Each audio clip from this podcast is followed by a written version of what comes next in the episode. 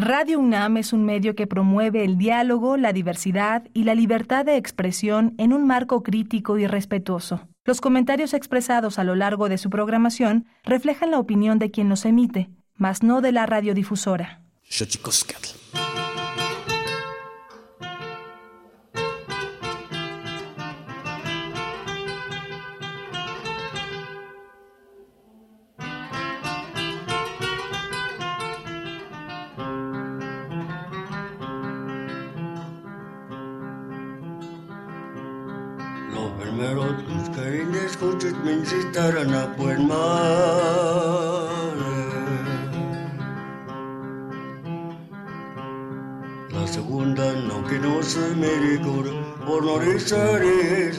Mal regene.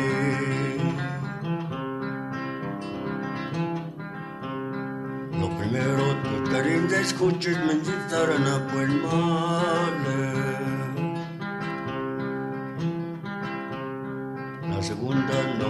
non mi ricordo, non lo risalisse il male regine.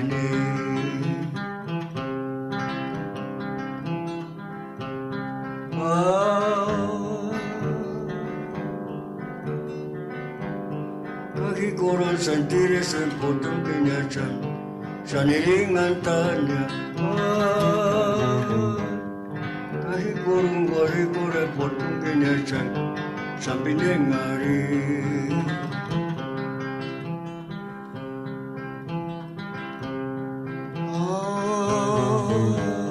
Kari kurung sentir es importante nacha Sampai dengari dengarin. sentiri sempotin kenya chumpinengarite kahi korong guare kore portung kenya shaniringanta Itzingawanda es el pueblo de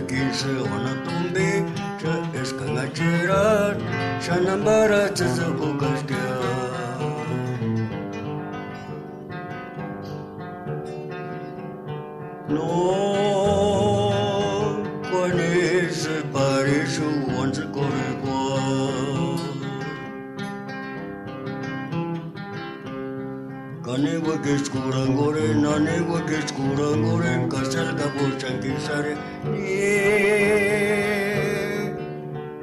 Carmelita Chenia, el pueblo de Paranera no llegó a Nestia.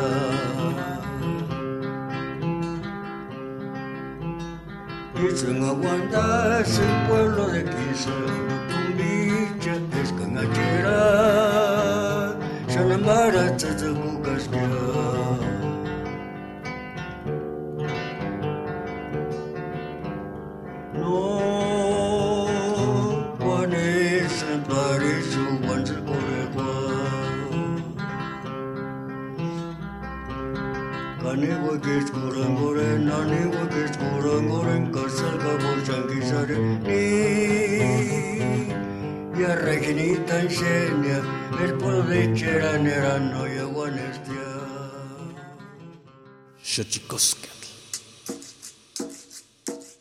El collar de flores comienza a hilarse. Es momento de ir a lo profundo. Radio UNAM presenta Xochicóscatl, collar de flores, con Mardonio Carballo. Hacemos revista del México profundo.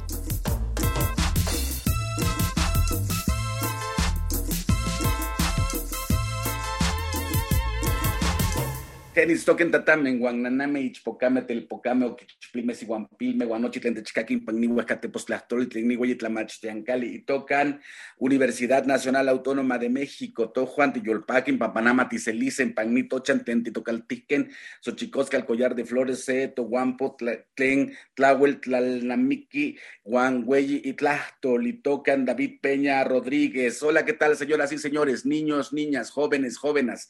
Y todos y todas aquellas, aquellos que nos escuchan en este maravilloso invento que es la radio, la radio de la Universidad Nacional Autónoma de México. Nosotros muy contentos de recibirles aquí en el 96.1 de FM de la Ciudad de México para hablar con el maestro David Peña Rodríguez, abogado, coordinador jurídico del Grupo de Acción por los Derechos Humanos y la Justicia Social. Fue el coordinador de litigio ante la Corte Interamericana sobre el asesinato de la defensora de derechos humanos Digna Ochoa ocurrido en el 2001, una sentencia histórica, una sentencia histórica, 19 de enero del 2022 sobre el caso Digna Ochoa de la Corte Interamericana de Derechos Humanos versus México. Vamos ahora eh, a cambiar nuestra dinámica de pasar eh, nuestra sección sobre derechos humanos para dar paso a pequeñas cápsulas que iremos eh, pasando por estas semanas para unirnos a la dignificación de la figura de Digna Ochoa. Vamos a ello.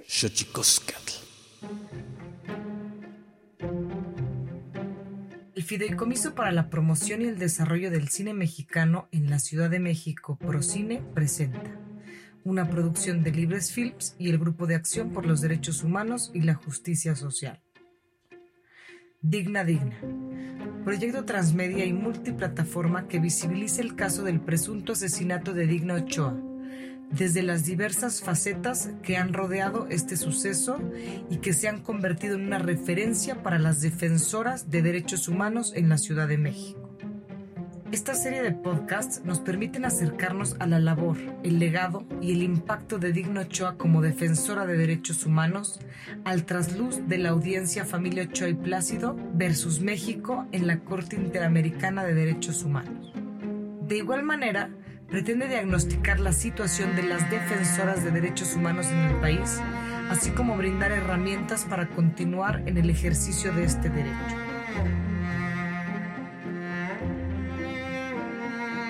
Capítulo 1. Digno Ochoa, la defensora.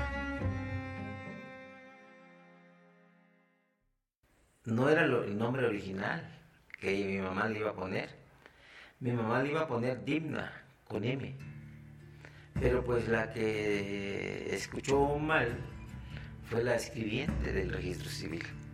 Y le puso Digna. Escuchó Digna y le puso Digna. Sí, fue algo circunstancial que pues al transcurso del tiempo pues le hizo honor a su nombre. Digna Ochoa es una mujer defensora de derechos humanos que inspiró a eh, por lo menos dos generaciones.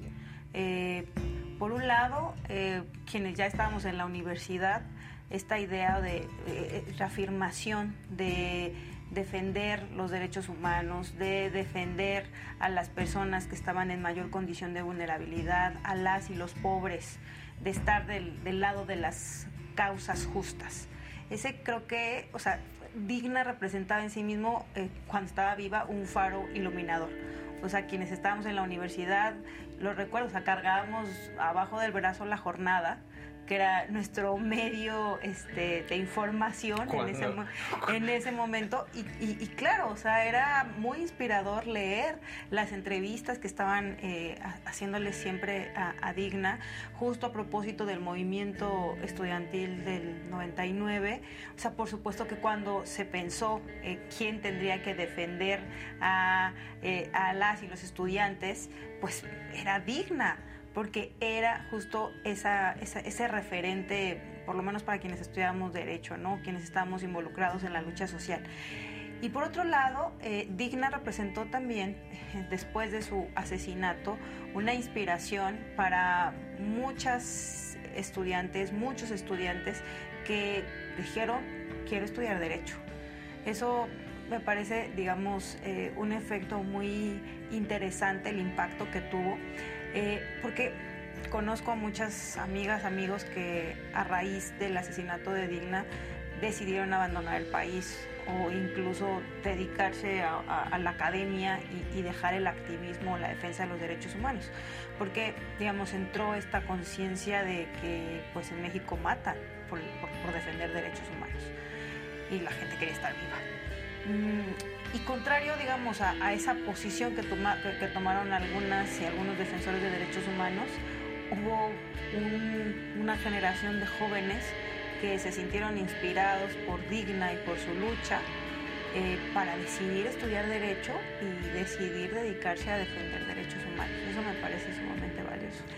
O sea, ser una mujer abogada, penalista en un país altamente machista como México hoy en el 2021 no es un tema sencillo. O sea, tenemos que enfrentarnos eh, a fiscales, a jueces, a juezas, este, a un sistema que por supuesto es sumamente patriarcal. Eh, en un derecho que está conformado desde una visión absolutamente patriarcal.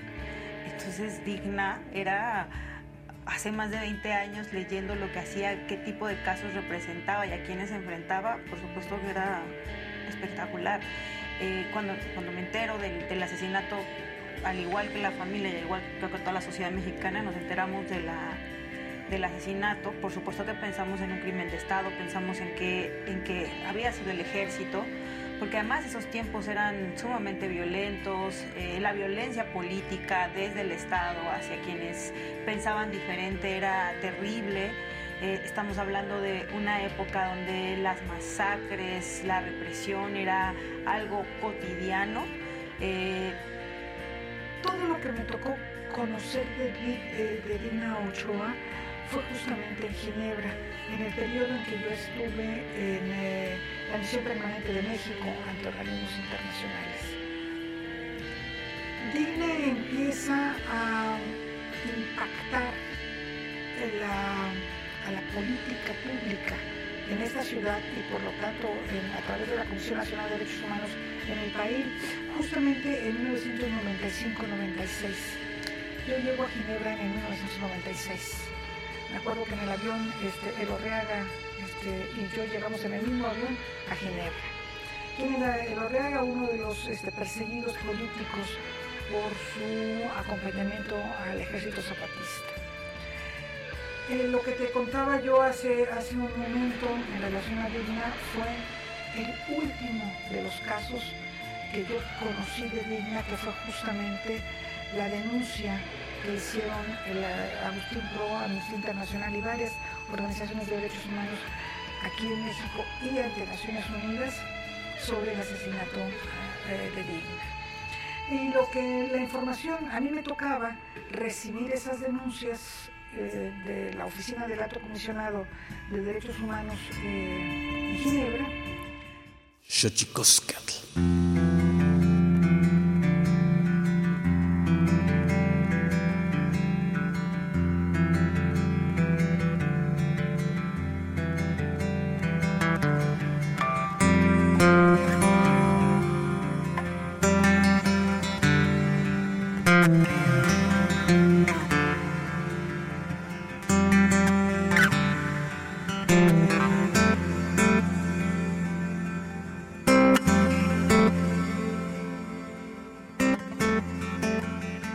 Les decíamos y como ya pudo escuchar este audio que nos hizo favor de pasar el maestro David Peña Rodríguez, abogado por la UNAM, maestría en Derechos Humanos y Democracia por la Facultad Latinoamericana de Ciencias Sociales Flaxo, tiene especialidad en litigio oral por la Washington College of Law de la American University y cuenta con diversos diplomados en derechos humanos, argumentación jurídica, litigio estratégico y perspectiva de género. Es coordinador jurídico del Grupo de Acción por los Derechos Humanos y la Justicia Social y desde las organizaciones de la sociedad civil ha representado a mujeres víctimas de desaparición y feminicidio formó parte del equipo jurídico del caso conocido como Campo Algodonero, litigado ante la Corte Interamericana de Derechos Humanos contra el Estado mexicano sobre tres casos de feminicidio ocurridos en Ciudad Juárez en el año 2001.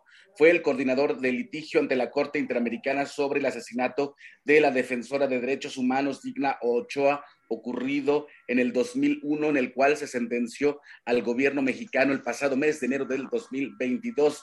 Desde su organización acompaña casos de violencia contra las mujeres y las niñas en Chihuahua, Puebla, Oaxaca, Ciudad de México, Michoacán, Querétaro y Chiapas. Ha asumido la representación legal de varios casos a nivel nacional sobre niñas y mujeres y desaparecidas en donde se investiga la participación de redes de trata. Actualmente es consultor especialista la iniciativa Spotlight desarrollada por la ONU en coordinación con la Unión Europea para revisar y actualizar el marco normativo de los estados de Chihuahua, Guerrero y Estado de México y para actualizar el marco normativo de cinco municipios con altos índices de violencia de género. Recibió el premio Abogados de Atocha en el año 2008 en España y en el año 2010 recibió en premio, un premio de derechos humanos de la Abogacía Europea que aglutina a 31 colegios de abogados de ese continente. David Peña, bienvenido a Xochicosca, el collar de flores. ¿Cómo estás primeramente, David Peña? Hola, gracias por la invitación, Mardonio. Pues bien, contento de estar aquí con ustedes en el programa. Pues nada, pues estamos ante una sentencia histórica con, el con respecto del caso Digna Ochoa. Allá en el audio que nos hicieron favor de enviarnos, explican un poco de la carrera de Digna Ochoa, pero en términos eh, de lo que a la historia eh, reciente, inmediata, contemporánea, ¿qué significa la sentencia de la Corte, mi querido David Peña? Pues mira, justo la sentencia es una forma de reivindicar el propio trabajo de Digna. Escuchábamos que Digna eh, había sido una defensora de derechos humanos muy destacada, llevó importantes casos a nivel nacional e incluso fue una de las primeras abogadas mexicanas que acudió al sistema interamericano de derechos humanos. Hace más de 20 años ella eh, ya estaba litigando, llevando casos, solicitud de medidas cautelares ante el sistema interamericano de derechos humanos situación que, bueno, ahora ya es más frecuente, más habitual, pero hace 25 años era muy, muy raro que una abogada un abogado acudiera al sistema interamericano. Entonces, ella fue una de las pioneras también en, acudir al sistema interamericano. Em, había sido amenazada, había sido hostigada, eh, contaba con medidas cautelares de protección de la Comisión Interamericana y de la Corte Interamericana, que fueron retiradas un par de semanas antes de su, de su asesinato. Entonces, eh, la sentencia que se dicta, perdón, que se aprobó el 25 de noviembre del año pasado, porque fue notificada apenas a, nosotros como representantes y al, Estado mexicano el 19, el 19 de enero eh, pasado, es una forma de reivindicar su trabajo de Digna, su memoria de Digna, eh, reivindicarla también como defensora de derechos humanos, reivindicarla eh, pues también como víctima de una injusticia, de una gran injusticia que se cometió en su contra, que fue derivada precisamente de la, eh, pues de la deficiente, deficiente investigación que realizó el Estado mexicano en su momento, las autoridades de la Ciudad de México, en torno a su asesinato. Entonces, esta sentencia, eh, nosotros decimos que es una forma de redignificar a Digna, de resignificar su trabajo, y también es una forma de limpiar su imagen. Lamentablemente, y ahorita lo podemos comentar, eh, la Procuraduría de la Ciudad de México pues enlodó su imagen para justificar una hipótesis de un suicidio absurdo que bueno, a todas luces ha quedado demostrado que era imposible de, que hubiera sucedido, pero bueno, si quieren ahora comentamos un poco más los, los contenidos del caso. Dice, eh, dice el comunicado de la Corte Interamericana de Derechos Humanos, México es responsable por las graves falencias ocurridas en la investigación de la muerte de la defensora de Derechos Humanos Digna Ochoa, San José, Costa Rica, 19 de enero del 2022. En la sentencia notificada en el día de hoy, en el caso Digna Ochoa y familiares versus México, la Corte Interamericana de Derechos Humanos encontró a México responsable internacionalmente por las graves falencias que tuvieron lugar en el marco de la investigación de la muerte de la defensora de derechos humanos Digna Ochoa y Plácido ocurrida el 19 de octubre del 2001. En el presente caso, el Estado realizó un reconocimiento parcial de responsabilidad internacional.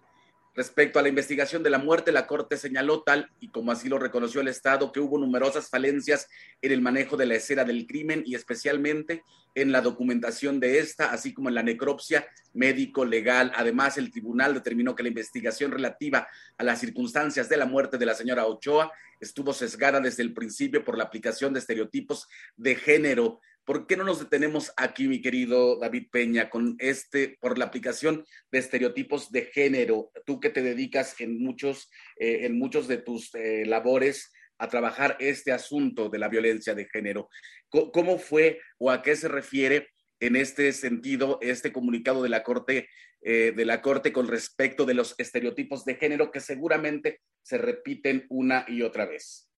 Mira, eh, Mardonio, pues dice la, corte, la Corte señala que eh, la investigación se hizo de una forma absolutamente deficiente. En esos términos lo señala la Corte. Y como parte de esas, digamos, del desagregado que va haciendo en cuanto a componentes de la, propia Corte, de lo que fue el proceso de investigación en su conjunto, señala específicamente que hubo eh, irregularidades en cuanto al uso de estereotipos de género o a la al uso de em, eh, aspectos, de consideraciones de discriminación en contra de Digna por su condición de ser mujer y por su condición de ser defensora. Y creo que ahí eh, me parece importante detallarlo. Por ejemplo, eh, a lo largo de la investigación se señaló que Digna padecía problemas psiquiátricos o psicológicos, según las autoridades, a partir de lo que se realizó, es una es un estudio que se llama necropsia psicológica, el nombre correcto es psicodinamia en retrospectiva, que son ya sabes, esos nombres raros médicos, es un estudio que se hace de la personalidad de una persona muerta, que es un, no es un peritaje, es un estudio, es una, digamos, un informe que se elabora, pero que eh, pues tiene bastante subjetividad y bastantes cuestionamientos desde el ámbito clínico y científico. Esto es, a partir de una persona que está muerta, se entrevista a su entorno, amigos, familiares, conocidos, ex colaboradores de trabajo, y con esa información de esas otras personas se construye el perfil de la persona muerta. Desde luego que es sumamente subjetivo, porque es a partir de lo que las otras personas piensan o creen de ti o imaginan de ti, entonces eso de entrada ya es subjetivo. Y segundo, que cuando haces las preguntas o formulas las preguntas, lo que hizo la autoridad, y lo reseña la Corte, lo que hizo la autoridad fue hacer preguntas sesgadas o hacer preguntas tendenciosas ya a descalificar su condición de género por ser mujer. Hacía preguntas como eh, relacionadas con su vida sexual, relacionada con sus parejas, relacionada con este, si, si había tenido parejas eh, lésbicas o no, es decir, parejas del mismo sexo o no. Una serie de preguntas absurdas que no tienen nada que ver con la investigación y que desde luego estaban estigmatizando o digamos eh, discriminando a Digna por su condición de género. Segundo, y ligado a eso, hacía preguntas en relación a su trabajo como defensora de derechos humanos y ellos mismos, las autoridades calificaban, por ejemplo, hay una parte de, este dictamen en, en, necropsia psicológica donde dice que Digna presentaba una alteración cognitiva que la hacía exponerse al riesgo, así, porque de las, de las investigaciones se desprende que asumió ser defensora de derechos humanos y luego entonces asumió que se estaría exponiendo al riesgo. Es decir, califica como una como personas este, no sanas mentalmente o con una o con una no buena salud mental a quienes nos dedicamos a la defensa de los derechos humanos porque enfrentamos a las autoridades y porque nos colocamos en una situación de riesgo, ¿no? Este, aspectos así fueron incorporados en la, en la propia resolución, en la propia, en las determinaciones de la Procuraduría en su momento para dictar esta, esta determinación que llevó o que concluyó hace 20 años con que Digna Ochoa se había suicidado de dos balazos. Eh, un balazo en la pierna, dado con la mano derecha, eh, dado en la pierna izquierda, y un balazo en la parte eh, trasera prácticamente de la cabeza, atrás de la oreja, del lado izquierdo, con su mano izquierda. Es decir, en esta mecánica bastante rara, se dispara en la pierna con la mano derecha, pero en la cabeza con la mano izquierda cuando ella no era ambidiestra. Em, para justificar o para sustentar esa absurda hipótesis del suicidio, pues fue que la Procuraduría de digna eh, y pues precisamente esto es lo que eh, la Corte recupera también como una violación eh, al utilizar estos estereotipos de género para justificar, entre comillas, las conclusiones de la autoridad. ser en estos momentos, este, David Peña, quisiera, preguntarte con respecto del caso eh, de este caso que llevó 20 años. 20 años, eh, eh, pues es mucho tiempo, ¿no, David Peña? ¿Qué tan, qué tan complejo fue esta, esta suerte de litigio ante la Corte Interamericana y hacer y que el gobierno mexicano accediera o reconociera parte de todo, de su responsabilidad internacional, como dice aquí en el comunicado. Mira, yo, te podría decir que fue más complicado el litigio en, la, en México que en el sistema interamericano. Eh, ¿Por qué? Porque en México eh, nos llevamos prácticamente desde el año 2003, que fue la primera vez que la, la Procuraduría concluyó que Digna se había suicidado, desde el 2003 hasta el 2011 eh, nos llevamos esos ocho años eh, de litigio entre amparos, revisiones, recursos judiciales, solo para mantener abierta la investigación. Y en el caso ante la Comisión Interamericana primero y después ante la Corte Interamericana, lo que hicimos, digamos, el proceso que hicimos fue más bien de documentación. Lo que logramos fue documentar todas estas violaciones, documentar el cúmulo de violaciones y a partir de ahí, este, pues poder eh, accionar, digamos, los mecanismos internacionales. Entonces, el litigio fue más complicado en México que a nivel internacional. Y en, ese, en esa parte, eh, ya en la, parte final, ya que el caso estaba en la Corte Interamericana, en vísperas de celebrarse las audiencias que se celebraron el año pasado, el 27, 26 y 27 de abril del año pasado, audiencias ante la Corte Interamericana donde comparece el Estado mexicano, comparecimos nosotros como representantes de las víctimas, la propia familia de Digna. Eh, ante eh, las juezas y jueces de la Corte, donde presentamos peritajes, donde presentamos eh, testimonios que fueron muy importantes, recuperados en la propia sentencia. En vísperas de esa, de esa audiencia fue que el Estado mexicano nos buscó para poder tener algunas reuniones, una serie de reuniones, y ahí sí nosotros muy francamente les dijimos, miren, em, el caso es, eh, es, caso emblemático, es un caso muy importante en la historia de, México en cuanto a las personas defensoras de derechos humanos. Eh, marcó un parteaguas en los asesinatos de personas defensoras de derechos humanos. Fue hace 20 años por autoridades que ya no están ahorita en muchos encargos, este, y entonces resultaba absurdo que este gobierno, el actual gobierno federal, mantuviera una posición de, eh, pues, defender, digamos, lo indefendible o de querer sostener esa hipótesis del suicidio cuando era notoriamente absurda. Entonces, después de varias mesas de negociación, después de varias mesas tensas, eso sí puedo, puedo, señalarlo, no fueron mesas tampoco sencillas, fueron mesas muy tensas, muy duras, pero logramos que el Estado mexicano reconociera pues las violaciones que había cometido en la investigación logramos también que reconociera a Digna como víctima de la, de las de la propia autoridad mexicana, es decir, eh, la Comisión Interamericana decía que Digna era, digamos, una víctima indirecta de eh, la falta de investigación en su caso, pero no la consideraba originalmente como una víctima.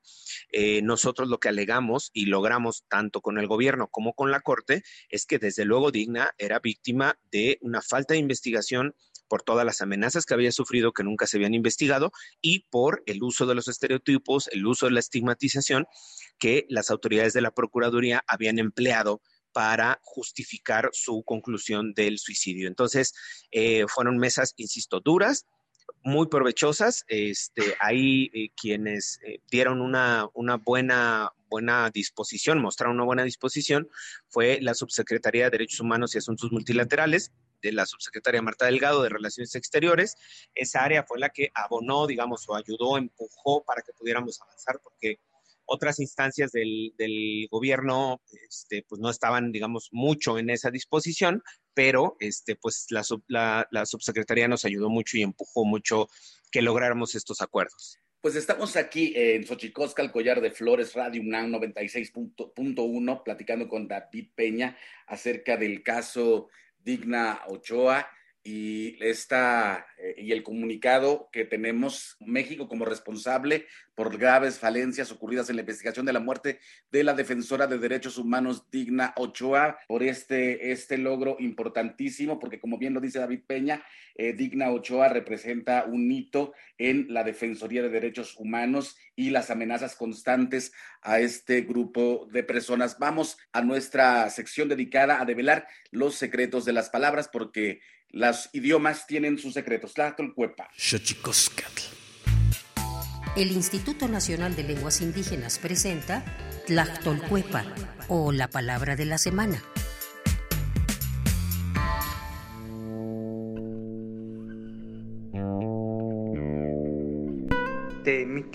Es una expresión de origen náhuatl proveniente de la variante lingüística de Acatlán Guerrero. Se utiliza para referirse a la acción derivada del estado de reposo en la que se encuentra alguna persona o animal mientras duerme. Nos referimos a soñar.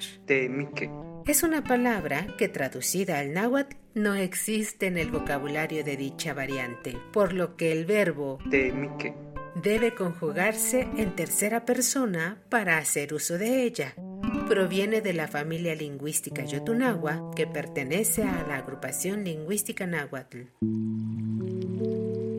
De acuerdo con el Catálogo de Lenguas Indígenas Nacionales, editado en 2008, la lengua náhuatl o nahua se habla en la Ciudad de México, en Durango, Estado de México, en Guerrero, Michoacán, Morelos, Oaxaca, Puebla, San Luis Potosí, Tabasco, Tlaxcala y Veracruz. Tiene 30 variantes lingüísticas y cuenta con 1.376.026 hablantes mayores de 3 años.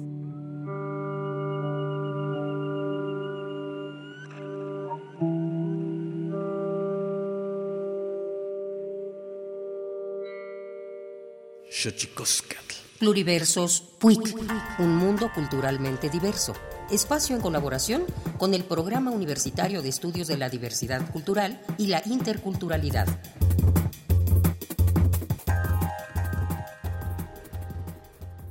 Charsesikimbo, kanses picuarerasji escachazon, kuranapin, hihuecapin escacha, masca ranji kuripinga, nanaicheri ningun, tata jurieta ningun,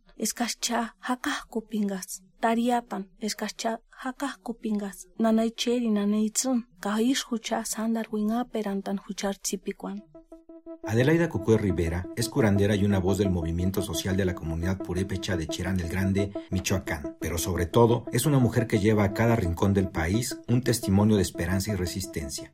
En las comunidades, quienes practicamos la medicina tradicional, tenemos un gran compromiso social. Es tan fuerte ese compromiso que tienes que trabajar con el ser desde adentro, desde acá del alma y del espíritu, porque eso es lo que realmente a veces nos enferma a veces por no actuar como debe de ser, las preocupaciones, ahorita este ego, ¿no? Del poder. Ya no vivimos como vivíamos antes. Nos preocupamos porque qué carro vamos a comprar. Ya no queremos pisar la tierra. Esos son los graves problemas que tenemos ya en nuestra mente, que se nos ha codificado. ¿Quién? El que supuestamente piensa que tiene la razón, cuando no es así. La medicina tradicional es una responsabilidad social, un saber que se hereda y se transmite a través de las palabras y la experiencia y llegaba mi abuelo y escuchaba yo que le decía, a veces mi abuela le encargaba las plantas, me traes de estas plantas porque va a venir un paciente o voy a atender esto. Y no se me olvida nunca, siempre mi abuelo cargaba con un ramo de jaras verdecitas. Y llegaba mi abuelo, ya también llegaba y lo echaba en un botecito con agua, por si se presentaba un momento en que en ese día pudiera mi abuela hacer alguna rameada fui aprendiendo también qué era lo que traía mi abuelo. De hecho, pues, cuando se le murió un borrego, mi abuelo allá en un bote chilero le sacaba la grasa y ya la traía para la casa. Y le decía, mira Adela, te traje este, te traje esto para que hagas el remedio amarillo, un remedio caliente, un remedio que le ponían a las mujeres que no podían quedar embarazadas. Es como yo aprendí, ¿no?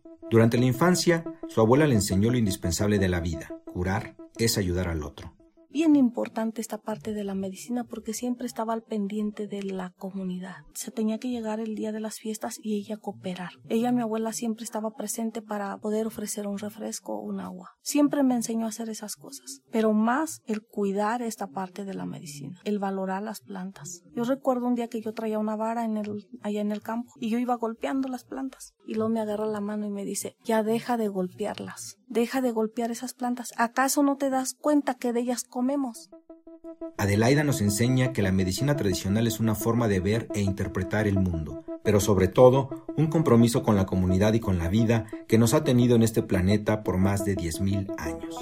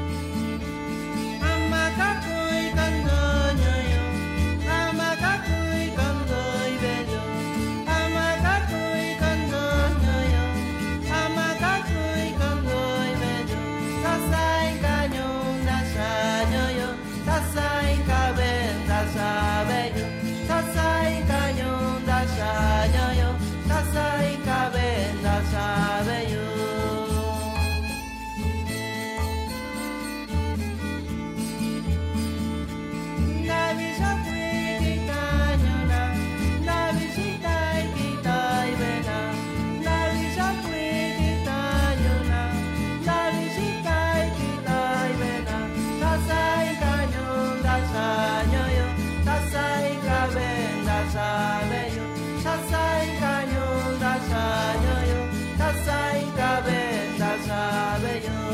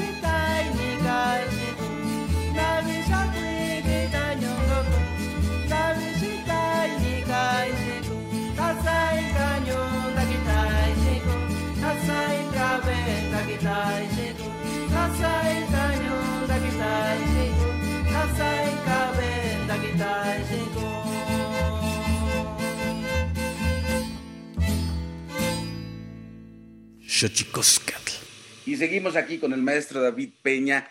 David Peña, nada más para contextualizar un poco, porque vamos a ir pasando, eh, este, cortesía de ustedes, eh, pequeñas cápsulas con respecto del caso Digna Ochoa a partir de este día, como ya comenzamos al principio de esta emisión. Eh, platícanos un poco, ahí se va a ir develando también la figura de Digna Ochoa y también nos unimos al reconocimiento a esta figura que se ha convertido en un hito en la Defensoría de los Derechos Humanos. Platícanos, ¿en qué caso estaba trabajando Digna Ochoa en ese momento, David Peña? Mira, pues participaba en varios asuntos. Eh, ella participó, por ejemplo, en la documentación del caso de Aguas Blancas, de eh, esa masacre que ocurrió en 1996 en, Guerrero. Eh, participó también en la defensa de algunos de los presos zapatistas, que en ese momento, recordemos, después de la emergencia zapatista de 1994, en, durante el 95, 96, 97 hubo una política de persecución, de criminalización por parte de las autoridades mexicanas en contra de personas que simpatizaban o que eran bases de apoyo del ejército zapatista y fueron detenidos en diversos estados. Ella también llevó esa representación legal. Algunos de estos casos los llevó desde el Centro de Derechos Humanos Miguel Agustín Pro Juárez, donde ya participaba, donde ya colaboraba, y algunos otros ya los llevó por, por fuera, digamos, por eh, como ella, como abogada independiente. Llevó también la defensa y el acompañamiento de Rodolfo y Teodoro, Rodolfo Montiel y Teodoro Cabrera, que son eh, dos campesinos ecologistas de Guerrero que fueron detenidos por el ejército, torturados, de la caso también Exacto, sí, cuyo caso también llegó a la Corte Interamericana de Derechos Humanos.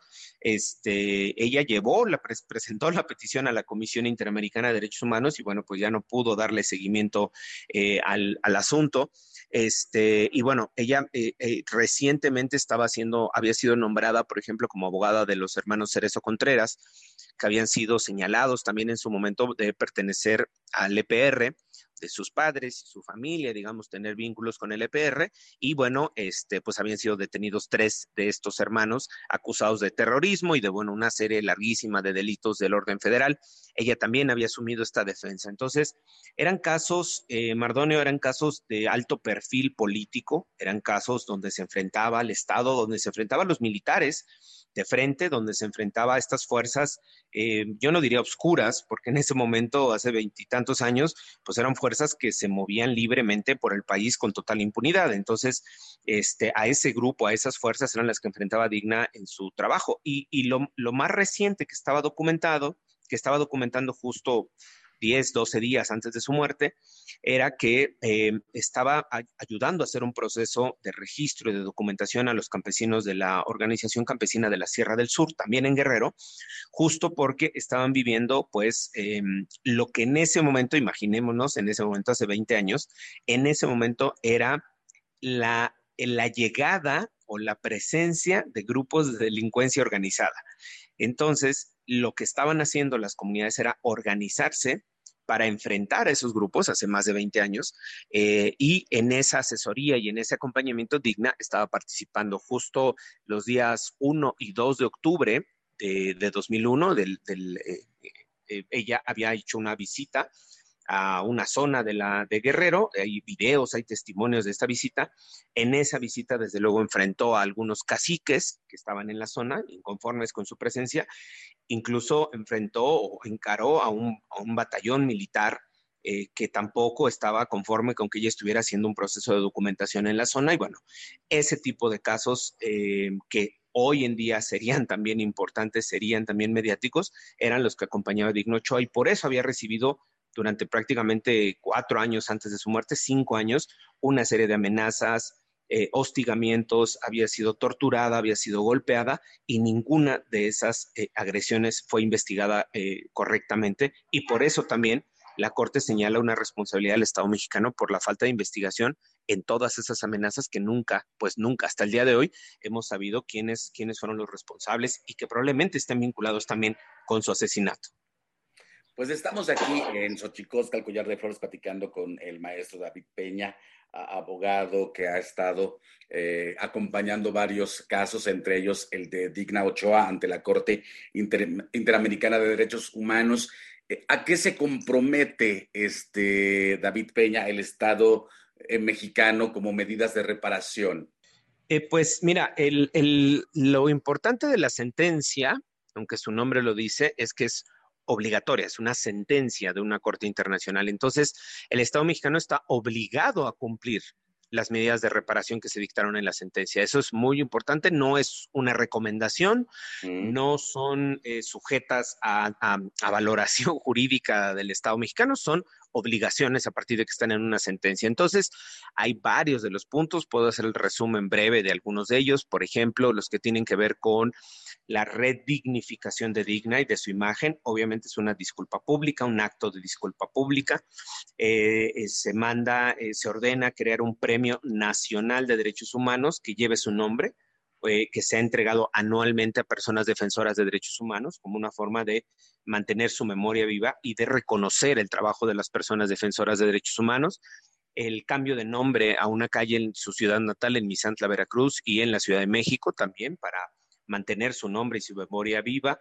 Este, mm, y bueno, la publicación de la sentencia. El jueves de la semana pasada eh, se publicó ya la sentencia en el Diario Oficial de la Federación. Se estará publicando en un diario de circulación nacional en los próximos días. Y bueno, todo eso forma parte, digamos, de estas acciones para eh, redignificar el trabajo, para reconocer ah, el trabajo y la imagen de Digna. En el ámbito legislativo, ahí están muy importantes como garantías de no repetición. Yo colocaría tres brevemente para no abundar mucho, pero que, se pueden revisar en la propia sentencia. La primera de ellas es que se modifique la ley eh, federal de protección a personas que participan en el proceso penal. Es una ley que tiene 6, 7 años de haberse aprobado, es prácticamente letra muerta, no se aplica en ninguno de los procesos, establece medidas de protección para los testigos que participan en los procesos penales, pero no hay presupuesto, no hay instancias de protección, no hay medidas de protección para testigos, entonces se convierte en letra muerta.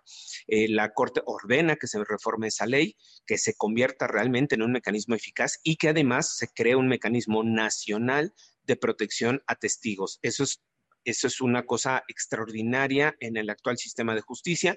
En el actual sistema, la mayoría de los asuntos se sustentan en los testimonios de las personas que van a comparecer a juicio y muchos de esos casos se pierden justo por el miedo que tienen las personas a ir a un juicio cuando no hay ninguna medida de protección. Entonces, el crear un mecanismo nacional no es para testigos protegidos, no es para testigos del narco, no es, no, no, es para testigos de todos los, los juicios penales de todas las personas que puedan participar y que se encuentren en riesgo. Entonces, eso es, eso es maravilloso, eso es fundamental para el actual sistema. El segundo es, eh, va, eh, se reforma la ley eh, federal de protección a personas eh, defensoras de derechos humanos y periodistas, eso es muy importante también, lo que involucra el fortalecimiento del propio mecanismo nacional de protección a personas defensoras de derechos humanos y periodistas, que está ahora en proceso de reforma, pero también en una crisis profunda que está rebasado ante la, ante la violencia que, que, vivimos defensoras, defensores de derechos humanos y periodistas, implica esta reforma de fondo al mecanismo. Y la última, en términos de legislativo, que es una reforma constitucional no me parece menor, la Corte ordena una reforma a la Constitución mexicana para garantizar que los servicios periciales de todas las fiscalías a nivel eh, estatal y de la propia Fiscalía General de la República sean independientes.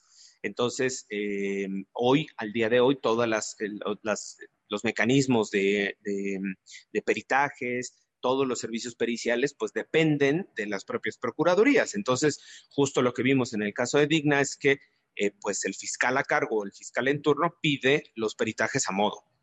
Eh, y estos peritajes pueden literalmente decirte, este, pues una persona se suicidó de dos o tres disparos, porque al final lo que buscan, pues es darle la razón al Ministerio Público o, o digamos, congraciarse con el Ministerio Público, que es su jefe. Entonces, a partir de este caso, lo que se logró es buscar la independencia de estos servicios periciales, la autonomía constitucional de que ahora sean una instancia autónoma que no dependan del Ministerio Público y eso garantice desde luego pues la imparcialidad de sus dictámenes, ¿no? Esas es, digamos, en resumidas cuentas, en breves minutos, eh, las, eh, algunas de las resoluciones de esta sentencia. Pues, pues, sin duda, eh, hablar ahora, justo como decías ahora, eh, hace, hace algunos años, veintitantos años, hablar del ejército, incluso combatir con él como Defensoría de Derechos Humanos era, era, era una situación bastante más terrible de la que ahora eh, podemos dar cuenta.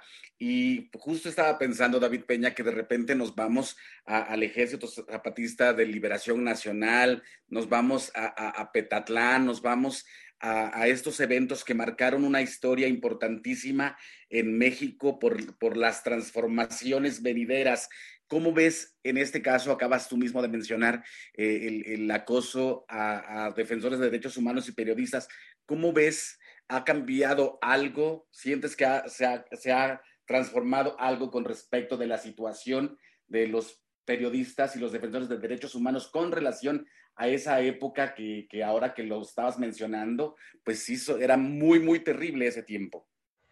Mira, la, corte hace, la Corte hace una analogía muy interesante en cuanto a las condiciones de riesgo y dice el contexto en el que se sucedió este, el presente caso, que es el de Digna, eh, estaba inmerso en, una, en, un, en un ámbito, digamos, en varios momentos de violencia, de agresiones en contra de personas defensoras de derechos humanos, situación que lamentablemente se mantiene hasta la actualidad. Es decir, la propia Corte reconoce en la sentencia que este, digamos, este contexto de violencia, de agresiones en contra de personas defensoras de derechos humanos se sigue actualizando, porque pues es evidente que sigue habiendo asesinatos de personas defensoras de derechos humanos, sigue habiendo agresiones, actos de intimidación en contra de personas defensoras de derechos humanos de diferentes actores, prácticamente el 50%, el 46, 47% de las agresiones que sufren personas defensoras de derechos humanos provienen de las autoridades, de las diferentes autoridades estatales, municipales o federales. Y el resto, la otra mitad, proviene de agentes eh, no oficiales, digamos, no estatales, que pueden ser este, pues, actores de delincuencia organizada, este, caciques, este, e, e, etc., ¿no? O sea, pero en la parte gruesa, digamos, el 50% que proviene de, agresiones por parte de autoridades estatales, municipales y federales, eso es justo lo que permite o lo que incentiva, digamos, que estas agresiones sean replicadas y cometidas por el otro 50%, ¿no? Por agentes que no son estatales. Entonces, es muy importante, la Corte también señala, no lo menciona, pero ahora que, que haces la pregunta lo menciono, la Corte señala que se tiene que hacer una campaña eh, eh, por parte del, Estado mexicano que dure cuando menos un año, una campaña nacional para reivindicar el trabajo de las personas defensoras de derechos humanos, para reconocer su labor y para evitar que seamos pues estigmatizados, descalificados y desde luego evitar en algún momento pues las agresiones que seguimos sufriendo, digamos, como, como gremio, como un amplio colectivo y que bueno, lamentablemente la mayoría de ellas siguen en la impunidad. Según las cifras de la propia Subsecretaría de Derechos Humanos de la Secretaría de Gobernación, en los últimos tres años, las agresiones a personas defensoras de derechos humanos eh, se encuentran en un 98% de impunidad. Entonces, con esas cifras de impunidad, pues va a ser complicado cambiar la realidad, pero bueno, está, desde luego que esta sentencia y la disposición que se tenga para cumplirla, la, la intención que se tenga para cumplirla, pues va a abonar en alguna medida para poder modificar estas condiciones de riesgo que se viven todavía en México. Pues estamos aquí en Xochicosca, el Collar de Flores 96.1 de Radio UNAM, platicando con el maestro David Peña, coordinador jurídico del Grupo de Acción por los Derechos Humanos y la Justicia Social, eh, platicando del caso Digna Ochoa, un caso emblemático, 20 años, 19 de enero del 2022, nos dice el comunicado, eh, es, se hace ya hay una sentencia de la Corte Interamericana de Derechos Humanos y como bien dice eh, nuestro querido David Peña, una sentencia eh, tiene carácter obligatorio. Entonces, pues sin duda, eh, importantísimo y como ya les decía, vamos a estar aquí en Xochicosa, Collar de Flores, pasando algunas cápsulas que nos cortesía de David Peña para hablar de Digna Ochoa por lo trascendente de esta sentencia. Eh, David Peña, no me queda más que agradecerte, amigo. Ya no hablamos del campo algodonero y de muchas otras eh, situaciones en las que estás inmerso debido a tu trabajo de defensor de derechos humanos, pero sin duda eh, seguiremos platicando por aquí. abiertos estos micrófonos para ti, David Peña. Gracias, Mardonio. Un saludo al auditorio y desde luego, cuando gusten, estoy aquí puesto y dispuesto para poder eh, pues para poder compartir con ustedes estas ideas, estos asuntos, estos casos que son importantes no olvidar y son importantes pues que se siga hablando de ellos. Muchísimas gracias. Y bueno, pues qué maravilla hablar de la figura de Digna Ochoa, hablar eh, de, de, estas personas que se dedican a defender a derechos humanos, eh, muchas veces acosados, muchas veces perseguidos y muchas veces, lamentablemente, como el caso de Digna Ochoa, asesinados. Nosotros nos vamos al Santísimo Mitote, la sección de música del Instituto Nacional de Antropología e Historia, Tlaxcamatiniac, Timomelaguampan, Chicueyitonati, Xicahuamaco, Epónimo Tlachtol. Santísimo Mitote. Baile y ofrenda una colaboración con el Instituto Nacional de Antropología e Historia. La pirecua es un canto tradicional del pueblo purépecha. Chamos Reginita, interpretada por Benito Sierra Rosas y Cirilo Sierra en la guitarra. La grabación es del año 2005. Está en el disco número 52, Soy del barrio de Santiago. Pirecuas de Tata Benito. Escuchamos un fragmento de Ama Acacui, interpretada por el grupo Pasatón. Es una composición de Leónides Rojas Hernández. Eh, su procedencia es de Tezuatlán de Segura y Luna, Oaxaca.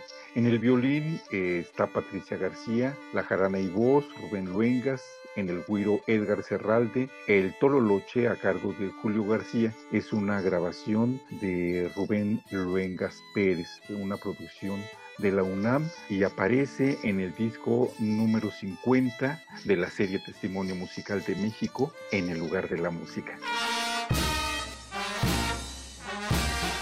Estamos escuchando Marcha Matlatzinca, este pueblo indígena que habita principalmente en el Estado de México. El autor de esta pieza es Baltasar Rodríguez. Los intérpretes son precisamente la banda Matlatzinca. La grabación es de Jaime Enrique Cornelio Chaparro. Se grabó en San Francisco Oxtotipán, en Temascaltepec, en el Estado de México, en el año 2003. Nos escuchamos en la siguiente emisión con más música de los acervos de la Fonoteca de Lina. Soy Benjamín Muratalla. Hasta entonces.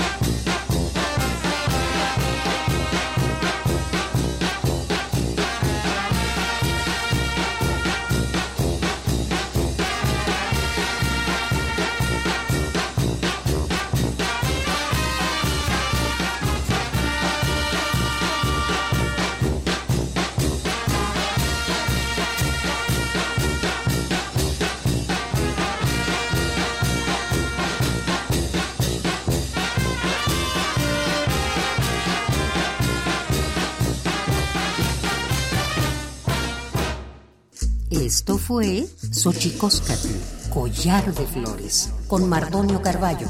Hacemos revista del México Profundo. Una producción de Radio UNAM. Experiencia sonora.